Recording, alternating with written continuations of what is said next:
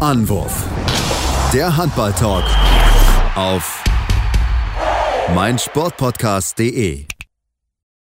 Hallo und herzlich willkommen zur neuen Ausgabe von Anwurf, eurem Handball-Talk auf meinsportpodcast.de. Und diese Woche bin ich nicht mehr alleine, sondern darf heute in einer regulären Ausgabe mit einem geschätzten Experten von mir aufnehmen. Wir wollen natürlich über einiges sprechen, denn wir sind in einer ganz, ganz heißen Phase aktuell in der Saison. Sowohl bei den Männern als auch bei den Frauen stehen ganz, ganz wichtige Entscheidungen an. Und eine Entscheidung der SG Flensburg wird sorgt für ein bisschen Frust bei einer Person. Darüber sprechen natürlich aber auch, wie die Ergebnisse und den Blick werfen auf das, was ja, passiert ist in den vergangenen Tagen. Mein Name ist Sebastian Müller und ich habe heute den geschätzten Robin Buhls bei meiner Seite. Hallo Robin.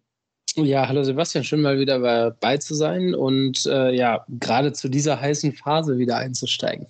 Ja, genau. Wir sitzen hier Montagabend 23 und 23, äh, knapp Schnapszahl. äh, nicht, nicht ganz Schnapszahl, aber zumindest ne, gleich Zahlen hintereinander.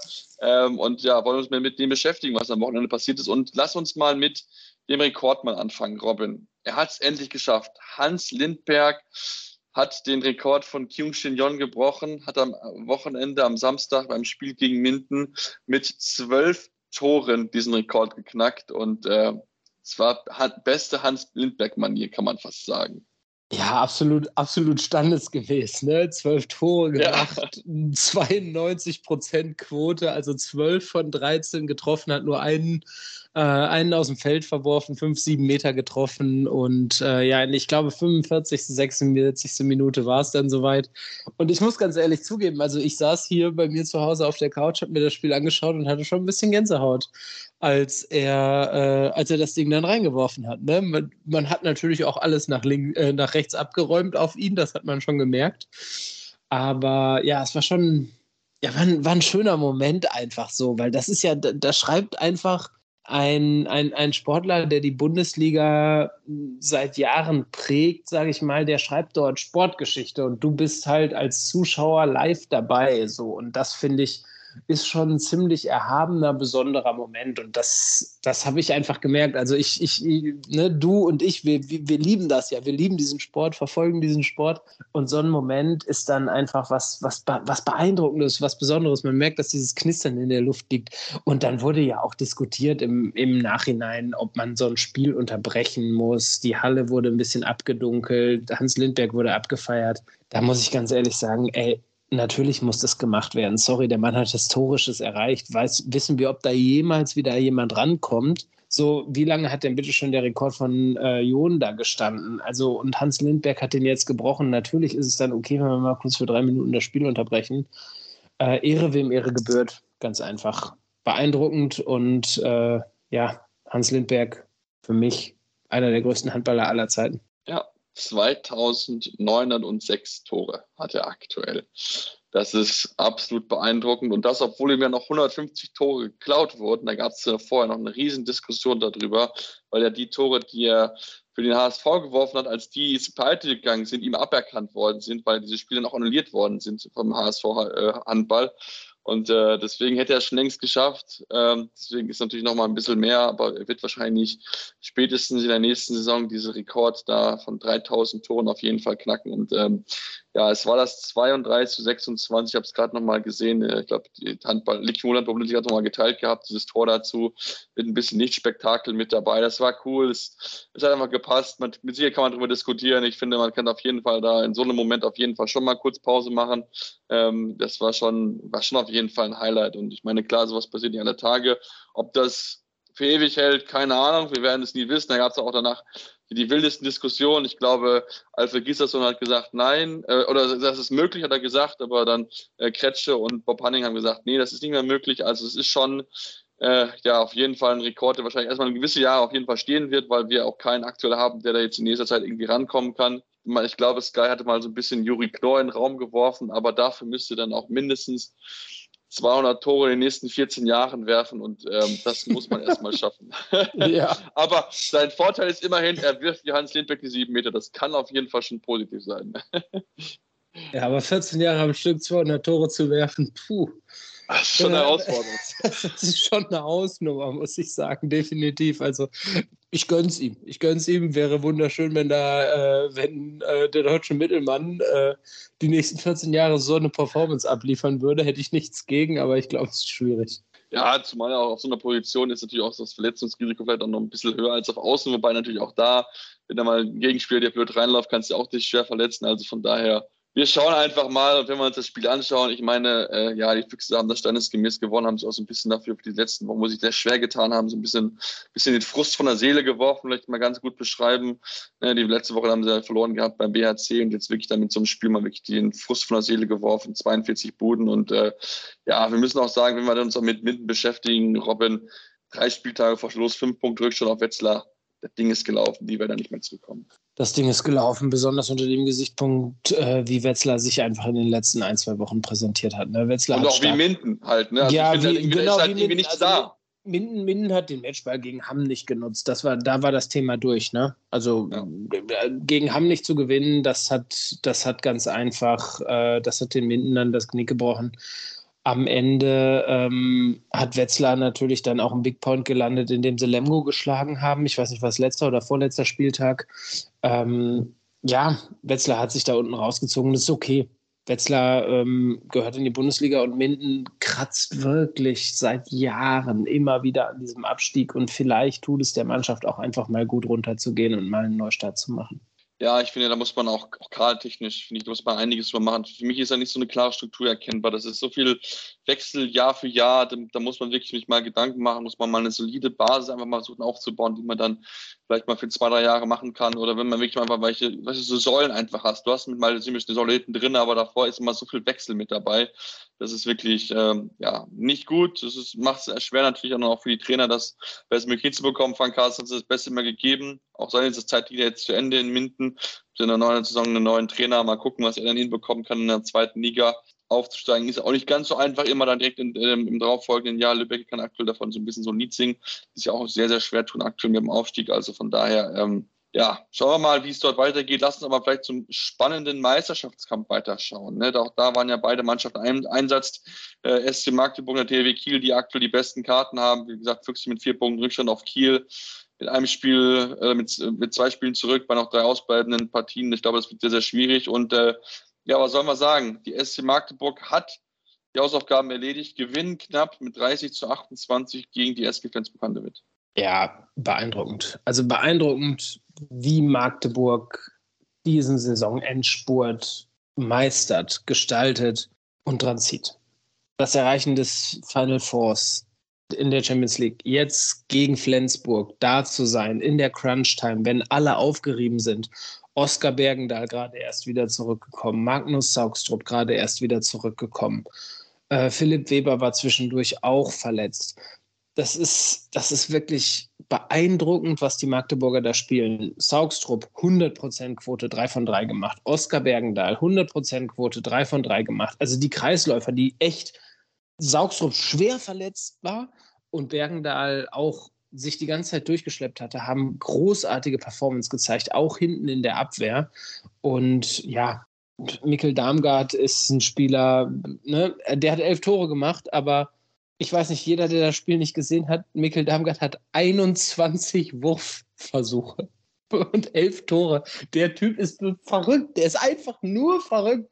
Aber trotzdem ist es ein unglaublich begnadeter Handballer und der geht dann vorne weg und dem ist es egal, wenn er jeden zweiten Ball nur trifft. Der hat 52% Wurfquote, aber dann macht er halt elf Hütten und gewinnt das Ding am Ende für äh, Magdeburg.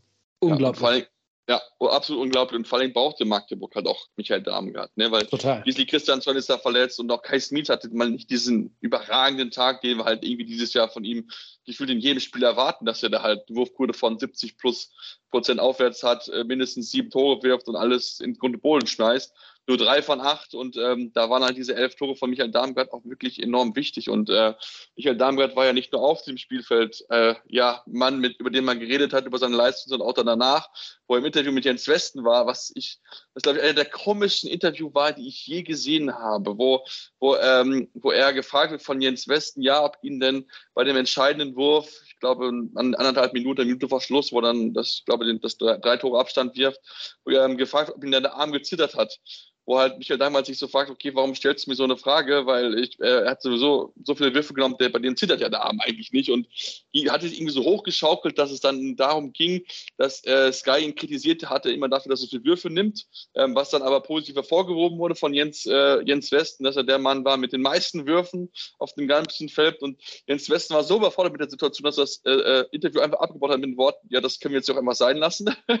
also das war wirklich, also wer dieses Interview gesehen hat, das war es war sowas von kurios und komisch und Jens Westen hatte überhaupt keine gute Figur in meinen Augen gemacht. Also immer gespannt, wie nächstes Jahr vielleicht bei deinen eingebunden sein wird, aber äh, also damit hat sich jetzt nicht mit Ruhm bekleckert, muss ich ganz ehrlich zugeben. Und Michael Dankbart hat mir so ein bisschen leid, weil wirklich er hat ein tolles Spiel gemacht und wird dann da so ein bisschen so, ja, blöd von der Seite in Anführungsstrichen angemacht. Also das war schon äh, war schon sehr, sehr schade für ihn, aber trotzdem Magdeburg toll gespielt. Und auch Mike Jensen ganz wichtig. Ne? 12 Baran, auch er ist es ja auf seiner Abschiedstournee, dann nochmal so eine Rolle zu spielen in so einer vollen Halle. Ich glaube, das ist jetzt auch nochmal für ihn so ein, ja, so ein toller Abschiedsmoment so ein bisschen. Ja, Mike Jensen ähm, hat sich aufgeschwungen. Äh, Nikola Portner war zu Beginn der Rückrunde und bis Mitte der Rückrunde ein starker Faktor bei den Magdeburgern, hat dann aber echt nachgelassen. Mike Jensen spielt seit ungefähr drei, vier Wochen eine wirklich, wirklich wichtige Rolle. Ne? Ich würde auch sagen, seit drei, vier Wochen ist er die Nummer eins im Magdeburger Tor. Ähm, Nikola Portner kriegt echt wenig Spielzeit und er ist total on fire so, ne? Ähm, ich weiß nicht ganz genau, ob Mike Jensen überhaupt schon einen neuen Vertrag unterschrieben hat irgendwo. Unter dem Gesichtspunkt spielt er natürlich auch, sage ich mal, um seine Zukunft und äh, ja, zeigt sich da einfach äh, als starker Rückhalt äh, der Magdeburger und ist in der entscheidenden Phase der Saison einfach da. Vielleicht noch mal, um auf Mikkel Damgard zurückzukommen. Ähm, was Jens Westen da gemacht hat, das verstehe ich auch nicht ganz. Also, ne, Darmgard wirft irgendwie 17 Sekunden vor Ende das entscheidende Tor, ne, nachdem, nachdem Flensburg äh, einen Drei-Tore-Lauf hatte und auf ein Tor dran war nimmt er sich diesen Wurf und dann diese Frage zu stellen, so nachdem Mikkel Damgard der Matchwinner war. Also der hat Magdeburg das Spiel gewonnen, da gratuliert man zu einer herausragenden Leistung und kann dann vielleicht in eine etwas tiefer gehende, also in eine etwas tiefer gehende Analyse, das ist ja erstmal sowieso das Erste, ne? Unmittelbar nach Abpfiff am Spielfeldrand eine tiefer gehende Analyse zu machen, weiß, glaube ich, jeder, dass das irgendwie vergebene Liebesmühe ist mit, mit Profisportlern. Aber, aber da dann irgendwie nicht das Fingerspitzengefühl zu haben und erstmal zum Sieg zu gratulieren und zu der herausragenden Leistung und dem Matchwinner zu gratulieren, das ist halt einfach, ja, Fehler am Platz, meiner Meinung nach dann. Ja, fand ich auch. Also ich fand, fand wie er da rangegangen ist, das Interview war sehr, sehr kurios, sehr komisch. Also er hat halt wirklich, also Jens Westen manchmal, also ich will jetzt niemand als Kollegen schlecht machen oder so, aber manchmal hat er wirklich so Phasen, wo ich mir so frage, was er da für komische Fragen manchmal stellt. Das war wieder so einer dieser, dieser Momente, wo ich ich es einfach nicht verstanden habe, was da irgendwie sein Ziel war mit diesem Interview. Ähm, und äh, ja, mit, der, mit diesem Abbruch hat er mir jetzt auch keinen Gefallen getan. Und ähm, ja, Mike Jensen ist ja, glaube ich, noch nicht sicher, also noch nicht offiziell verkündet. Es soll ja aber wohl dieser Powerwechsel mit Benfica geben, dass er darüber geht nach äh, und dafür Sergio Hernandez nach Magdeburg kommt. Aber die verkünden, glaube ich, ihre Wechsel immer erst am Saisonende. Deswegen ist es bisher nur ein in Anführungsstrichen offenes Geheimnis und keine offizielle Bestätigung bisher, aber das soll ja auf jeden Fall so sein. Aber äh, auch er hat ja eine tolle Leistung, 12 Paraden, 31 Prozent Quote, wichtige Rolle gespielt und da hat er auch seine Gegenüber so ein bisschen Schatten gespielt, die auch zusammen 12 Paraden hatten. Also auch gut Tag wobei Müller definitiv der bessere gewesen ist und vielleicht zu Buric, der sich sehr, sehr schwer getan hat. Müller mit 8 Paraden, 38 Prozent, Buric nur 4 bei 20 Prozent, aber lass uns eigentlich mehr so ein bisschen über das drumherum reden in Flensburg. Denn es ist ja jetzt klar, wer der neue Trainer wird. Da hat sich jetzt endlich, äh, oder man hat jemanden jetzt gewohnt, man hat jemanden verkündet. Es ist Nikolai Krikau vom Gok Gutme und das ist bei Mike Bult überhaupt nicht gut angekommen, denn der hat gesagt, mit mir wurde gar nicht gesprochen, überhaupt nicht, ob, ich, ob er die Rolle übernimmt. Und da war er verständlicherweise ziemlich gefrustet. Ja, verständlicherweise ziemlich gefrustet. Es ist auch so, man darf nicht vergessen, dass er ja nichtsdestotrotz natürlich Co-Trainer war ne? und jetzt interimsmäßig übernommen hat. Und es war eigentlich immer klar, dass nach einem neuen Trainer gesucht wird. Und ich kann ihn verstehen, dass er, sage ich mal, er hat eine gute Leistung gezeigt, er hat das Team wieder irgendwie so ein bisschen gefestigt.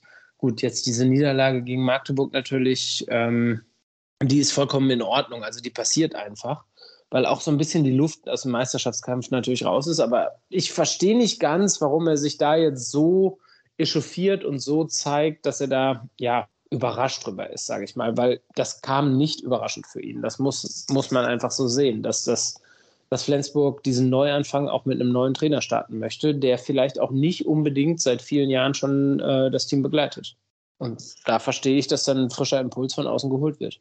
Ja, klar, natürlich. Und, und, und, und, und die Entscheidung, die Entscheidung, da kann ich Flensburg nur zu gratulieren. Du, du holst dir, du holst dir Püttlik und ähm, du holst dir Püttlik und den Kreisläufer von Georgi Gutme und, und dann holst du noch den Tra Jorgensen und dann holst du noch einen Trainer dazu. Also besser kannst du es ja nicht machen. Also Hut ab vor Holger Glandorf, der diese Transfers koordiniert und eingetütet hat. Das ist ganz, ganz großes Kino, was die da veranstaltet haben, die Flensburger. Diese drei Mann in die Bundesliga zu holen. Ja, definitiv. Also auch über den Namen müssen wir uns darüber unterhalten. Also Nikola Krikau, einer, einer der aufstehenden Trainer, was er mit Gok da gemacht hat, überragend stand dieses Jahr im Viertelfinale der Champions League mit der ja. vermeintlich kleineren der zwei dänischen Teams äh, überragend, was er dort gezeigt hat. Also auch er hat ja mit Morten Olsen noch jemanden in der Bundesliga erfahren, also er wusste ja auch, was auch abgeht und er hat ja auch schon, schon fleißig Deutsch gelernt. Das war ja wohl auch so, also nur eine Frage der Zeit, dass er in die Bundesliga kommt und da ist natürlich sind nicht so viele Teams auf dem Niveau, wo man halt sagen kann, da können halt interessant sein. Das ist natürlich mit Flensburg direkt an der Grenze zu Dänemark natürlich dann perfekte Option für ihn offen geworden. Und da war natürlich klar eigentlich, dass es wird. Ich glaube, war auch nicht der erste Name, der gefallen ist, als dann klar war, dass Maholo nicht mehr Trainer ist. Ähm, Deswegen, ja, absolut Top-Mann. Ja. Und, und, und im Endeffekt, im Endeffekt, du hast es gerade angesprochen, der gute Mann hat mit Morten Olsen zusammengearbeitet und eigentlich ist diese Kombination fast genauso wie Mike Machulla und Jim Gottfriedson ganz am Anfang war. Da war Mike Machulla auch ein junger Trainer. Jim Gottfriedson, ja, vielleicht noch nicht so erfahren damals wie Morten Olsen, aber dieses Gespann so, also du, du, du siehst ja schon, dass er mit einem total erfahrenen, wahnsinnig guten Mittelmann extrem gut zusammenarbeiten kann. Und jetzt baut er zusammen mit Jim Gottfriedson dieses neue, etwas jüngere Team in Flensburg auf. Für mich ist es eindeutig und ganz klar, Flensburg wird direkt ab nächster Saison aber sowas von um den Titel mitspielen. Und an Flensburg wird kein Weg vorbeigehen. Es sei denn, Kiel wird noch groß zaubern auf dem Transfermarkt abwarten, weiß ich nicht. Ich sehe noch nichts kommen, aber man weiß nicht, ich was, nicht. Noch mal, was man noch will, ist irgendwie auf Transfermärkten passiert. Da gibt es ja auch noch die verschiedensten Gerüchte, dass da in Barcelona finanzielle Sorgen gibt. Wer weiß, was Kielce mit den finanziellen Sorgen ist. Da ist ja auch immer alles, ja, sag ich mal, bunt möglich. Und äh, jetzt vielleicht auch abschließend noch jetzt Mike Bult wollte ich noch ein Wort sagen, weil er auch gesagt hat, dass er einfach mit ihm einfach gar keiner gesprochen hat, wie es überhaupt mit ihm weitergeht, sei es jetzt als Haupttrainer, aber auch beziehungsweise als Co-Trainer, weil er hat immer noch einen Vertrag bis 2026 bei der SG. Äh, macht hier so ein bisschen, also finde ich auch ein bisschen schade, dass man da mit ihm einfach nicht drüber spricht. Also man kann ja auch ganz einfach zu ihm sagen, du Junge, hier, ne, wir haben uns mal Gedanken gemacht, das ist, du bist jetzt nicht für uns der hauptberufliche Trainer, so und so sieht vielleicht die Zukunft dann aus mit dem Kriegau, aber ähm, solltest dann vorher mit ihm gesprochen haben, bevor du die Entscheidung verkündest, damit er nicht am Ende dann irgendwie so halt genau das passiert, wie halt jetzt passiert. Denn er hat es einmal sowohl gesagt, glaube ich, in der Medienrunde als auch dann bei Sky und das sieht dann der Verein nicht ganz so glücklich aus in der Kommunikation, wie mit er angegangen ist mit den aktuell handelnden Personen, denn er ist ja aktuell die handelnde Person auf der Trainerbank. Deswegen ein bisschen unglücklich da von, von Holger Glandorf. Dann würde ich sagen, machen wir jetzt mal eine kurze Pause, kommen wir gleich zurück, damit es hier noch viele weitere Themen zu besprechen. Wir müssen auch die Kieler schauen, aber natürlich noch auf weitere Themen. Und dann äh, gehen wir dann gleich hier weiter bei Anruf einmal bei Talk auf meinsportpodcast.de. Schatz, ich bin neu verliebt. Was? Da drüben. Das ist er. Aber das ist ein Auto. Ja, eben.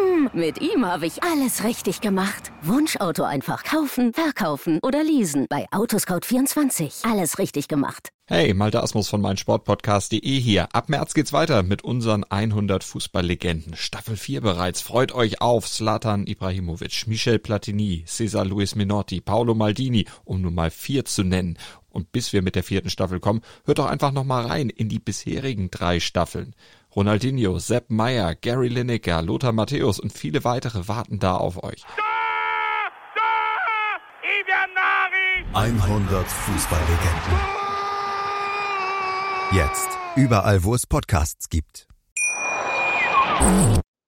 Ja, und jetzt sind wir zurück und machen einfach weiter mit den ja, Handball-Zirkus mit den Männern und wollen da dann den Blick werfen auf den aktuellen Tabellenführer, dem THW Kiel. Und ja, was sollen wir eigentlich zu dem Spielkurs sagen? 35, 26 gewinnt sie daheim gegen Erlangen, die ja überhaupt nichts gegenzusetzen hatten gegen wirklich wirbelnde Kieler. Absolut, absolut. Also Kiel hat sehr, sehr, sehr dominant und beeindruckend gespielt. Also so, so wie man Kiel eigentlich am Ende der Saison kennt, sage ich mal, ne? wenn es dann in die heiße Phase geht. Es hat leider mit dem Champions League Final Four nicht gereicht, aber Paris einfach zu übermächtig dieses Jahr. Ähm, schade natürlich, aber ja, dementsprechend wird sich Kiel die Chance nicht nehmen lassen und äh, sich hier die Meisterschaft, glaube ich, holen. Ich glaube, das Thema ähm, wird nicht mehr ja, spannend. So, dafür haben sie, dafür haben sie viel zu stark gespielt. Und gerade gegen Erlangen, muss ich sagen, weil Erlangen hat starke letzte drei, vier Wochen gezeigt und, und wirklich, wirklich gut performt. Und dann mit neun Toren zu gewinnen, ist, ist schon eine beeindruckende Leistung. Ähm, ja, finde ich, finde ich, finde ich, weiß ich nicht. Ist klassisch, klassisches, ähm, klassisches THW Kiel äh, in, in der heißen Phase der Saison und finde ich beeindruckend, wie sie die Rückrunde gestaltet haben, wie Philipp Biecher den Fokus der Spieler darauf gelegt hat, die Meisterschaft wirklich komplett voll anzunehmen, weil es sei ja irgendwie, Kiel ist ja in die Rückrunde gegangen, sage ich mal, ich glaube als Tabellendritter oder Tabellenvierter und hat sich komplett fast schadlos gehalten jetzt in der Rückrunde. Und das mit einem Kader, der natürlich auch hier und da immer mal wieder Verletzungen hatte, das darfst du nicht vergessen. So, Steffen Weinhold hat gefühlt die Saison über ja mehr verletzt als gespielt. Niklas Eckberg hatte eine Verletzung zu Beginn der Rückrunde, hat er sich verletzt nach der Weltmeisterschaft. Sander Sargosen war immer wieder irgendwie anfällig etc. Ähm, der Einzige, der immer wieder natürlich durchgezogen hat, ist Domagoj Dufnek. Ich glaube, der Mann ist einfach gar nicht kaputt zu bekommen. Aber, aber, aber es ist stark, was Kiel aus dem, was sie haben, gemacht hat. Aber nichtsdestotrotz irgendwie, also wirkt es auf mich ein kleines bisschen komisch, weil ich, ich sehe irgendwie die SC Magdeburg, wenn sie die Verletzungen nicht gehabt hätten, als, als, als etwas, als, als stärkere, bessere Mannschaft an, muss ich sagen. Aber Kiel ist vielleicht auch ein bisschen das eingespieltere Team in der Tiefe dann. Mit Nikola Bielik, mit Domagal Dufniak, mit Mia Sarabec, mit Rheinkind etc. Also die haben halt einfach diese Optionen, die schon viele Jahre zusammenspielen. Und das macht sich dann über so eine ganze Saison einfach bemerkbar. Und das ist das, was ich so beobachtet habe jetzt diese Saison, dass Kiel das durch Erfahrung, glaube ich, jetzt am Ende wirklich dreht. Und äh, dann, ja, wievielte Meisterschaft sie holen, ich habe es vergessen. Ich habe aufgehört zu zählen. auf jeden Fall die X. Ich glaube, darauf können wir uns auf jeden Fall einigen. Also es ist schon ja. ganz, ganz viele. Und ich habe gerade noch mal extra mal geschaut, sie haben ganze drei Punkte in diesem Jahr verloren. Die eins Niederlage ja. gegen SCD FK Leipzig. Also in der ja, Phase, stimmt. die Leipzig alles, alles gewonnen haben, gegen jedes große Team gefühlt, haben sie da, haben sie da verloren. Der andere Punkt verloren gehabt, 34, 34 gegen Magdeburg. Und ja, du, du spielst eigentlich was an, was ich mir halt auch so denke. So, also ich habe mir auch das Spiel auch angeschaut ähm, am Mittwoch, wo sie gegen Paris gespielt haben, wo natürlich auch ein bisschen Verletzungssorgen mit dabei gewesen sind, aber wo ich so in beiden Spielen in Paris das, nicht das Gefühl hatte, dass sie denen wirklich gewachsen sind, um denen wirklich dagegen zu, zu kommen. Also klar, natürlich bei den, bei den Pariser hatte dann das Christopans ein überragendes Spiel, nicht einen einzigen Fehlwurf in zwei Partien. Ich glaube, 12 von 12 die Quote. Wird er wahrscheinlich auch nie wieder in zwei Spielen jeweils werfen. Ähm, aber äh, ja, es war irgendwie so, es war irgendwie so nicht dieses, dieses, keine Ahnung, dieses brutale Kiel, wo wir die, die wir schon früher gekannt haben, wo die einfach du das Gefühl hast, okay, die können jetzt zu jedem Zeitpunkt auftreten und einen 4-5-Tore-Lauf starten. Das sind sie halt irgendwie nicht, aber sie kriegen es halt trotzdem irgendwie halt hin, ihre Spieler souverän runterzuspielen. Ähm, auch wenn sie ein bisschen angeschlagen gewesen sind jetzt in der Bundesliga, kriegen sie das in einer unglaublichen Form hin und vor allen Dingen kriegen das halt auch defensiv halt hin, was sie halt zum Beispiel in Europa überhaupt nicht hinbekommen haben, kriegen sie halt einfach da irgendwie in der Bundesliga, dass sie da ihre Routine ausspielen und dann nicht teilweise so überrannt werden, wie es in der Champions League der Fall gewesen ist. Und das ist schon irgendwie, ja, irgendwie für mich so ein Rätsel. Es sind irgendwie zwei Gesichter des THW Kiels und ja, in der Bundesliga funktioniert es halt einwandfrei. Und bei Europa hat es ja irgendwie gereicht ins Viertelfinale, wo sich auch wahrscheinlich fragen, wie hat es überhaupt funktioniert, aber dann am Ende hat es dann fürs Champions League Final Four doch nicht gereicht, weil einfach PSG einfach zu stark gewesen ist und äh, ja, es ist schon, es ist auf jeden Fall schon sehr komisch, der THW Kiel diese Saison, das glaube ich, können wir so festhalten. Ja, definitiv. Du hast halt keinen Sander Sargosen auf internationalem Level mehr, der mal eben der dann ja. in so einem Spiel auch acht bis zehn Tore macht. Ne? Das hat er diese Saison ganz, ganz selten gemacht. Ich glaube, das kann man das, an einer Hand abzählen, die Spiele, wo er, wo er wirklich herausragend gespielt hat. Und das war in den ersten zwei Saisons für Kiel schon ganz anders. Ne? Ich erinnere mich an dieses, an, an, das, an den Champions League-Sieg ähm, im, im, im Corona-Final Four, ja. da hat Sander Sargosen die Champions League gewonnen für Kiel. Also das war unglaublich oh. einfach. Und das ist in dieser Saison ganz einfach nicht der Fall. Und ja, ich weiß nicht, ich will ihm überhaupt nicht vorwerfen, dass er mit dem Kopf vielleicht schon in Kolstadt ist. Er war natürlich auch lange verletzt. So, das ist natürlich auch eine Sache, ne, die dann immer mit da reinspielt. Aber diese Chancenlosigkeit gefühlt gegen Paris, die hat mich schon gewundert und ja, war einfach schade, so, weil ich weiß nicht, eigentlich sehe ich den THW Kiel, wenn er auf Top-Niveau spielt, schon auf Augenhöhe mit Paris, Natürlich. muss ich sagen. Ja, ich weiß gar nicht jetzt, wo, wo ich es gesehen hatte. Ich meine, irgendjemand hatte mir hatte geschrieben, irgendwo der große Unterschied von zu Paris in den vergangenen Jahren ist, dass sie jetzt gute Torhüter haben. Das muss man einfach sagen. Janik Kren hatte zwei tolle Spiele. Und du hast nicht vergessen, dass Andreas Palika ja auch noch auf der Bank saß. Ja. Also das war wirklich, äh, die haben wirklich starkes Torhüter. Ich bin sehr gespannt auf das Final Four, wie sie dort schlagen werden. In, in, Köln bin ich mal sehr gespannt drauf. Aber ähm, das wird nichts. Magdeburg gewinnt das. Also okay, gut, dass wir das schon geklärt haben. Ja, wenn wir, wenn wir über Köln sprechen, müssen wir natürlich noch über, über die Mannschaft sprechen, die zuletzt auch sehr groß in Köln aufgespielt hat, die Neckar-Löwen, die ja dort das Pokalfinale vorgewonnen haben. Sie haben ihr Spiel knapp gewinnen können gegen die Hannover Burgdorf mit 31 zu 30 in einem Spiel, wo vor allen Dingen sich David Spät sehr aushalten konnte. 16 Paraden, ganz wichtiger Faktor, dass man diese Partie gewinnen konnte, denn man weiß nicht zu überzeugen, hat da wirklich einige Lücken offenbart defensiv, aber äh, der Hannover hat die wirklich reihenweise vergeben. Das ist wirklich haarsträubend, die Chancenbewertung. Ja, ja, definitiv. Aber Hannover, weiß ich nicht, Hannover gegen die Rhein-Neckar-Löwen, das hätten wir jetzt vor der Saison auch nicht unbedingt als Topspiel erwartet. Und ich muss sagen, das war am Sonntag ein absolutes Topspiel. Hannover, Hannover hat eine wahnsinnig geile Saison gespielt. Sorry die Wortwahl, aber die haben einfach eine großartige Saison gespielt. Wie, wie der HSV es jetzt auf einmal geschafft hat, an denen vorbeizuziehen, weiß ich gar nicht, weil eigentlich, ja, klar, der HSV spielt auch eine super Saison, aber Hannover hat sich echt, also das ist der, der Handball, den die spielen, das macht richtig Spaß. Vor allen Dingen haben die einen Kader, von dem ich nicht erwartet hätte, dass, dieser, dass diese, diese Ergebnisse dabei zustande kommen. Also die werden sich sicherlich punktuell verstärken und dann werden wir mit denen auch nächste Saison richtig Spaß noch haben. Und die Rhein-Neckar-Löwen, da haben wir ja jetzt schon oft genug drüber gesprochen. Denen ist natürlich hinten raus die Luft ein bisschen ausgegangen.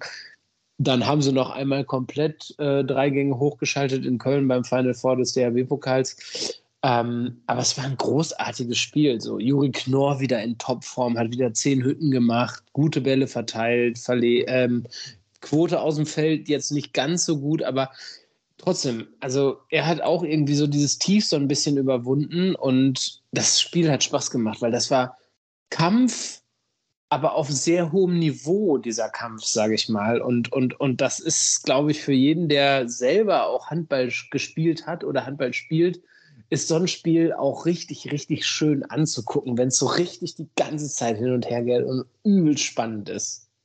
Definitiv, definitiv. Und ich glaube, einen Tag zu vergessen hatte einzig Banko Vujovic drei von 13 Quote. Das, ja. Also der hat sich wirklich enorm schwer getan. Der ist, glaube ich, wirklich, der wusste, glaube ich, irgendwann gar nicht mehr, wo er hinwerfen sollte, weil gefühlt jeder Ball irgendwie nicht ins Tor ging. Das war, das war echt brutal für ihn. Das tat mir echt leid. Er war echt wirklich total überfordert, hat mir noch ein bisschen angesehen. Aber er hat wirklich gesehen, dass einfach an beiden Seiten zwei absolute Trainerplätze stehen mit Sebastian Hinze bei den Löwen und Christian Prokop bei Hannover. Das hat enorm viel Spaß gemacht. Hannover hat ja sowieso viel zu feiern gehabt.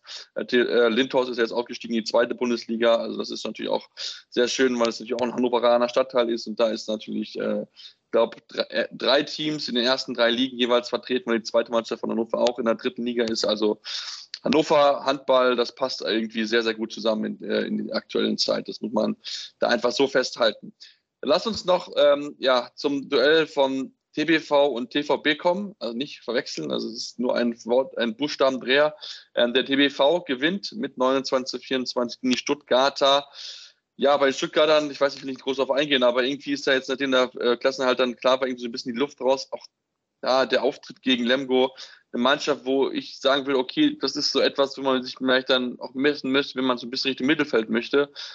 Das war irgendwie in der ersten Halbzeit einfach viel zu wenig von der Mannschaft. Das ist irgendwie so, ja, es ist halt passiert und ähm, ja, steht man dann halt da und denkt sich so, okay, gut, warum haben wir eigentlich so klar verloren die erste Halbzeit?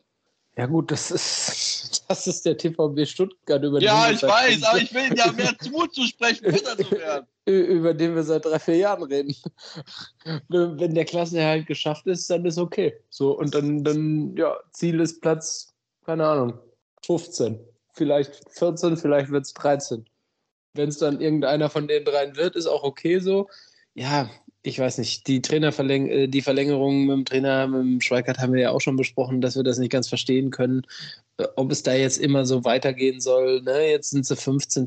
und ja, dann, dann war es dazu. Also, dass sie nicht mal frisch auf Göppingen hinter sich lassen äh, können werden, sage ich mal, das, das ist schon komisch, also was Stuttgart da macht. Ne? Und Lemgo hat sich nochmal, also ne, vor vier, fünf Wochen stand Lemgo noch auf dem 14.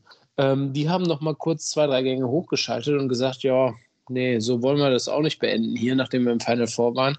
Da unten in der Dings.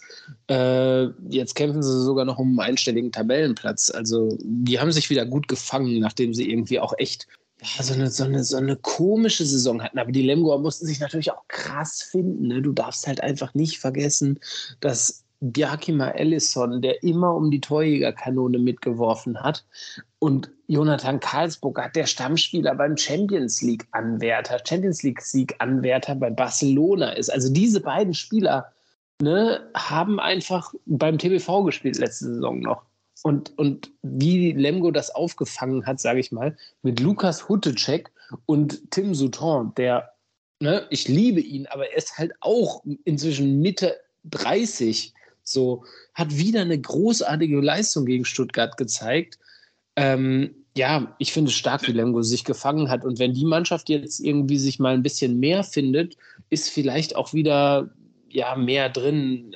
Für Europa wird es nicht reichen. Dafür ist das Team echt viel zu schwach besetzt. Jetzt gehen die Guardiola-Zwillinge auch noch. Also Lemgo muss noch richtig zulegen auf dem Transfermarkt, meiner Meinung nach, weil sonst müssen sie auch nach unten gucken. Und also Stuttgart, ja, Stuttgart wird wieder nach unten gucken. Immer. Also ich möchte es nochmal kurz klarstellen. Tim Sotor ist 27, also Mitte 30. Oh, sorry. Da hat oh, er noch sorry. ein bisschen oh, was zu. Ich wollte es gerade sagen. Also, Mitte 30 ist bin ich schon so alt, dass er schon so lange mit dabei ist.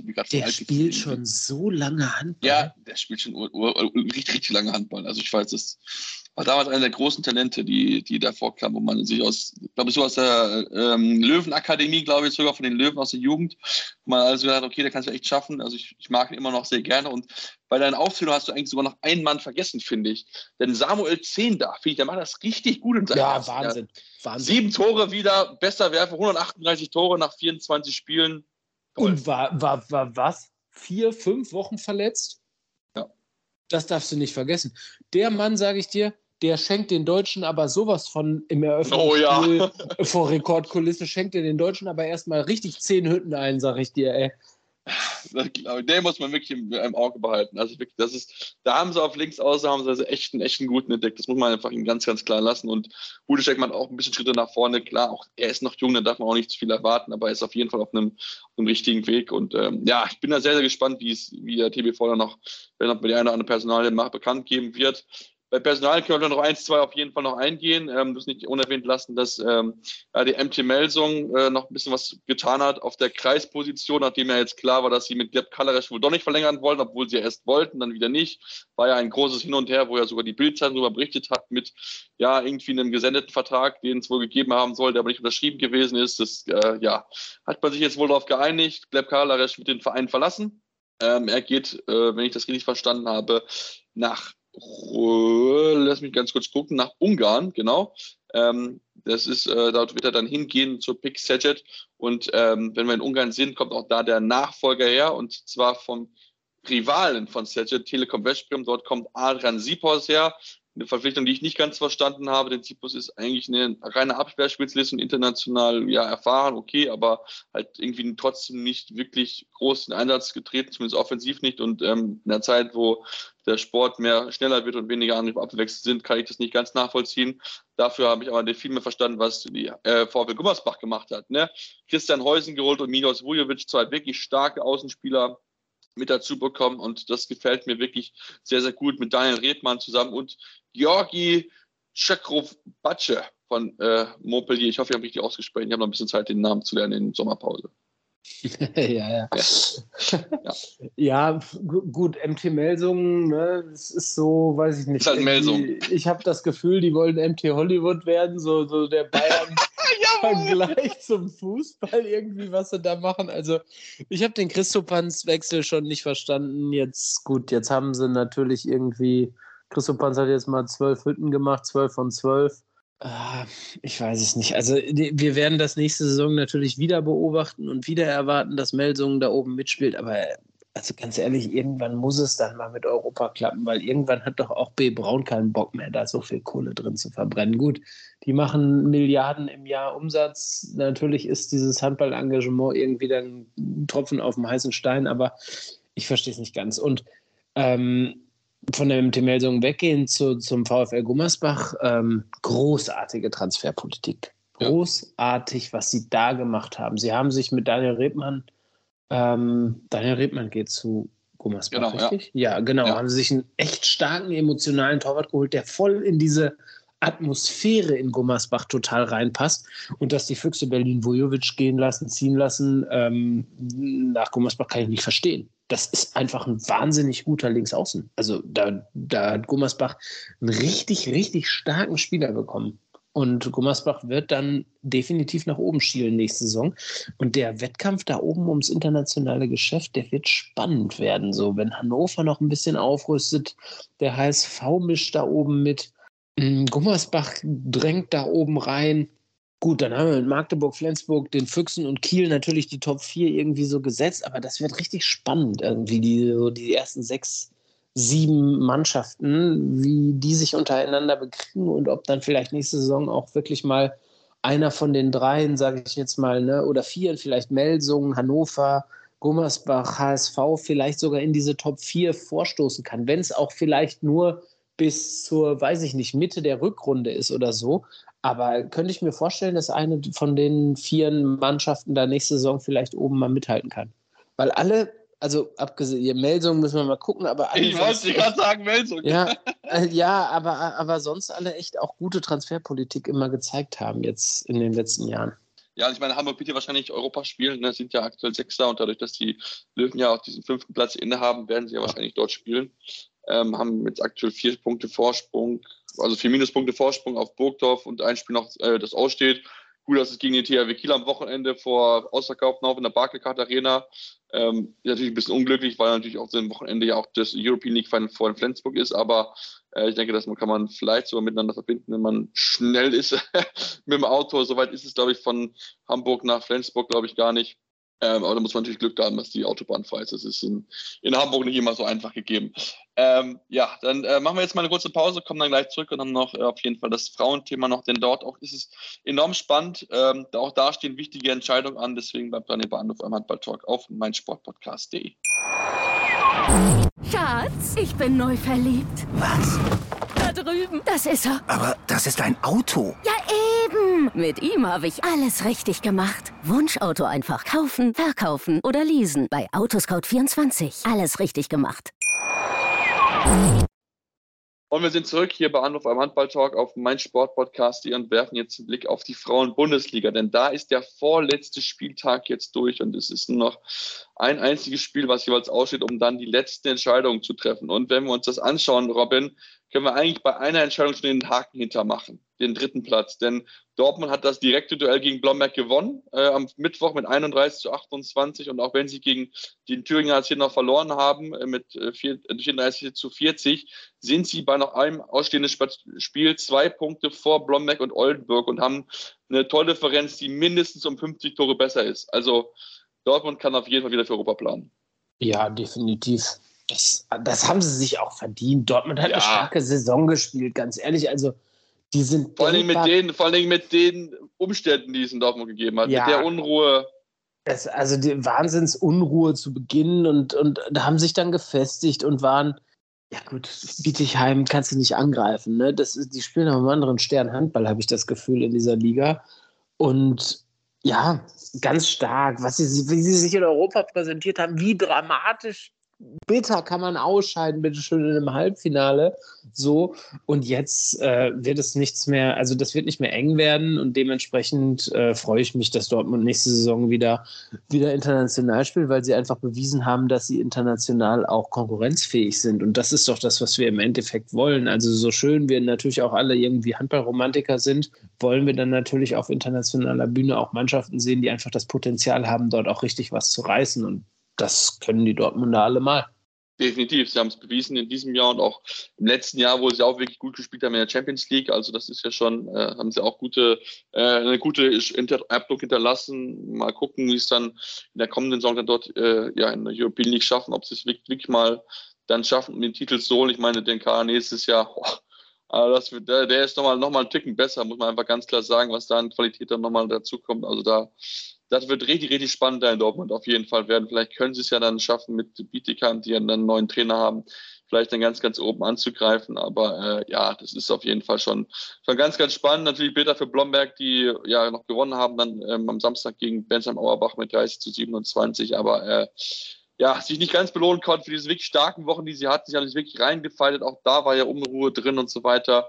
Ähm, auch wenn ich da dann auch wieder, ich habe vor ein paar Tagen wieder die Lippische Landeszeitung gelesen, wo ich mir wieder noch einen Kopf gefasst habe, ähm, was man da, wie man das versucht, schlecht zu reden und totzuschweigen, was dort passiert ist. Aber okay, das ist ein anderes Thema. Ähm, aber trotzdem sportlich haben sie es hingekriegt, gewonnen mit drei Toren und ähm, da nochmal ein bisschen spannend werden lassen hinten raus, indem sie eigentlich gut gestartet sind, eine gute erste Halbzeit hatten. Aber äh, ja, dann hat Starke Melanie Fight am Ende diese Partie für sie gerettet. Ja, ich finde ich find, also du hast es gerade kurz angesprochen, ich finde es beeindruckend, ne? Unter, unter was für einem Chaos diese Mannschaft sich gefangen hat. So, ne? Also dieses mediale Chaos und was da passiert ist das mediale Chaos ist ja gar nicht das Problem, sondern also da sind ja einfach Sachen vorgefallen, die schrecklich sind, ne, für so ein Team einfach, wenn du es mal so betrachtest. Aber dieses Team hat sich so krass zusammengerauft und, und, und wirklich stark gespielt. Und jetzt, klar, sticht irgendwie keiner heraus. Ne? Wir, haben, wir haben einfach drei Spielerinnen, beziehungsweise vier Spielerinnen mit fünf beziehungsweise sechs Toren. Das ist, das ist eine so starke, geschlossene Mannschaftsleistung, die, du, die da aufs Feld gebracht wurde. Und ähm, ich, hätte, ich hätte niemals gedacht, dass sie den vierten Rang noch erobern, wenn ich ehrlich bin. Ich, ich, ich auch nicht unbedingt. Also so, gerade nach dem Saisonstart, der wirklich holprig verlaufen ist, dass sie dann noch Vierter werden. Also wirklich, das haben sie sehr, sehr gut hingekriegt, hat die Mannschaft mit und auch mit Trainer Steffen Bickner wirklich sehr, sehr gut geschafft, auch wenn es an ihm natürlich auch so das Kritik gibt für seine Methoden, aber sportlich, wie gesagt, haben sie es halt hinbekommen. Und dann lass uns mal in den deutlich spannenderen Keller schauen. Denn da ja, gibt es erste Erfolge bzw. erste Veränderungen, denn die Sportunion Neckarsulm hat es geschafft zu gewinnen gegen BSV Sachsen-Zwickau. 28 zu 25 gewinnen sie und holen zwei ganz, ganz wichtige Punkte, denn jetzt stehen sie nicht mehr auf dem Relegationsplatz, sondern jetzt sind sie auf dem 12. Platz und Zwickau ist 13. Oh, ich äh, Gefahr laufend, dass ich ins Phrasenschwein einzahlen muss, würde ich sagen, ein gutes Pferd springt nur so hoch, wie es muss. Neckarsulm. Das kostet äh, aber richtig. ja, ne Neckarsulm geht das erste Mal seit, was weiß ich nicht, ja, seit dem, keine Ahnung, fünften, sechsten Spieltag runter vom Relegationsplatz, ne? Und, und scheint genau zur richtigen Zeit irgendwie äh, das Herz in die Hand zu nehmen und den Abstiegskampf anzunehmen. Ja, für, für Sachsen-Zwickau ist es natürlich saubitter einfach.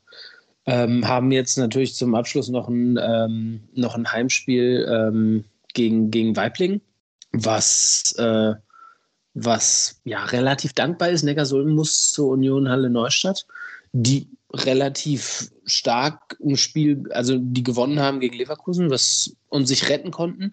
Das ist vielleicht natürlich für Neckarsulm ein Vorteil, dass Halle Neustadt sich dadurch gerettet hat, aber die Konstellation wäre ja auch gar nicht zustande gekommen, sage ich mal, wenn, ähm, wenn Neckarsulm nicht gewonnen hätte. So, also es wird wirklich spannend hinten raus nochmal. Ähm, ja, für, für, für Sachsen-Zwickau fände ich es einfach schade, sage ich mal, weil Neckars-Ulm hat sich das so eingebrockt. Und da ja. finde ich irgendwie ist nicht okay, wenn die dann sich irgendwie so, ich will nicht sagen dreckig, das war nicht dreckig, aber wenn die sich dann jetzt retten, also ja, schwierig. Ja, Neckarsulm, ja, kriegt es halt hin. Sie hat halt einfach dieses in Anführungsstrichen dieses Glück, dass sie halt diese zwei verhältnismäßig einfachen Spieler halt dann hinten raushalten haben, gegen halt Mannschaften, die sie halt mit dem Qualität in den Kader, die ja durchaus vorhanden ist, so ist es ja jetzt nicht. Also da sind ja Top-Spielerinnen, Nationalspielerinnen mit dabei, ähm, dass sie halt einfach dann natürlich sich darauf vorbereiten konnten, dass sie halt den vollen Fokus darauf legen konnten, dass sie halt genau wussten, okay, wir können es halt immer selbst schaffen, müssen ein bisschen aufpassen. Vielleicht können wir da vielleicht nochmal eine Überraschung holen, aber sie haben es halt selbst in der Hand gehabt. Und ähm, man muss einfach sagen, in der ersten Halbzeit war einfach Zwickau nicht da, nur neun Tore. Offensiv war da teilweise so fehlerhaft mit dabei, überhaupt nicht gut agiert. Und dann haben sie dann auch noch die Torhüter stark geworfen. Sarah Wachte, acht Paraden, 36 Prozent Quote. Eine ganz, ganz wichtige Rolle hat sie da eingenommen, um, ja, um ihrem Team zu helfen. Ähm, und ja, am Ende hat es halt einfach nicht gereicht. Also Nelis Kurskarts Hit versuchte alles Mögliche wegzuhalten, aber ihre Vorderleute haben einfach zu viele Fehler dann einfach gemacht, um in so einem Spiel dann zu gewinnen. Da musst du wirklich gucken, dass du perfekt spielst und das haben sie halt einfach halt nicht hinbekommen. Und jetzt sind sie halt in dieser, dieser Rückstand, mit äh, dem sie jetzt hinterherlaufen müssen. Sie müssen halt, halt irgendwie gucken, dass sie die Punkte gut machen können. Und was ja aber auch noch, was man nicht außer Acht lassen dürfen, ne? wenn es richtig dumm läuft, dann steigen die Bad Wildungen Vipers, die ja eine überragende Saisonstart haben, dann können die auch noch absteigen, äh, Robin. Denn das sind nur zwei Punkte Unterschied und das Torverhältnis unter Torunterschied bei Differenz von 14. Das ist machbar, denn sie müssen nach Buxtehude, die haben jetzt nichts mehr zu gewinnen, klar, da geht es nur um Prestige, aber das kann noch ganz, ganz dumm für die Vipers laufen, dass sie müssen noch im Ende in die Relegation. Ja, aber die Bad Wildungen Vipers lassen sich nicht mit 14 Toren abwerfen. Also, na, müssen, sie müssen ja nicht. Na, ja, ja, sie müssen sich, ne? Also sie müssen einen Punkt holen, das müssen ja, machen. Genau, sie müssen einen Punkt Weil halt die Zwickauer können halt gut 14 Tore halt gegen Weibling gut machen. Nichts böse gegen Weibling, aber das ist halt einfach so. Weibling ja, aber halt Weibling wird sich auch vernünftig verabschieden wollen. Da brauchen wir jetzt nicht. Also, Weibling wird jetzt auch nicht aufgeben, so, ne? Gut, gegen Metzing 32. Ja, ich wollte gerade sagen heftiges Brett, heftiges Brett. Letztes, letztes Heimspiel in der, in der Bundesliga, dich so abzuschlagen. Ganz genau, ganz genau. Also, ne, das, also das wird so, die werden sich nicht abschlachten lassen. Definitiv nicht. Das werden sie nicht tun. Und die werden da vollen Kampf aufs Brett ziehen. Also, weiß ich nicht, vielleicht. Sachsen-Zwickau wird es gewinnen, aber definitiv nicht mit mehr als drei oder vier Toren. Vielleicht mit fünf. Und dementsprechend wird es nicht mehr eng für die Vipers. Das glaubst du. Soll ich dich drauf festnageln? Da, ja, kann, da kannst du mich gerne, da kannst du mich gerne drauf festnageln. Ähm, aber die Konstellation ist nichtsdestotrotz total irre, ne? Also wann, ja. wann, wann hat es denn mal so krassen Abstiegskampf da gehabt? Also finde ich, schon, find ich schon spannend. Hat fast, fast, fast, fast was von äh, Fußball-Bundesliga der Herren. Äh, da sieht es ja vom letzten Spieltag ähnlich aus. Also das ist schon cool ich mag diese Phase der Saison, muss ich einfach sagen. Also da weiß ich gar nicht, wo ich überhaupt hingucken soll. Also da, da fehlt mir die, die, da braucht der Tag 40 Stunden und die müssen alle nacheinander angepfiffen werden. Ich will mir alles anschauen.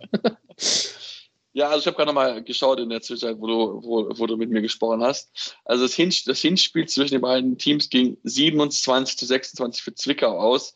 Zur Halbzeit stand es damals 14 zu 9. Also das, ähm, ja. Hm.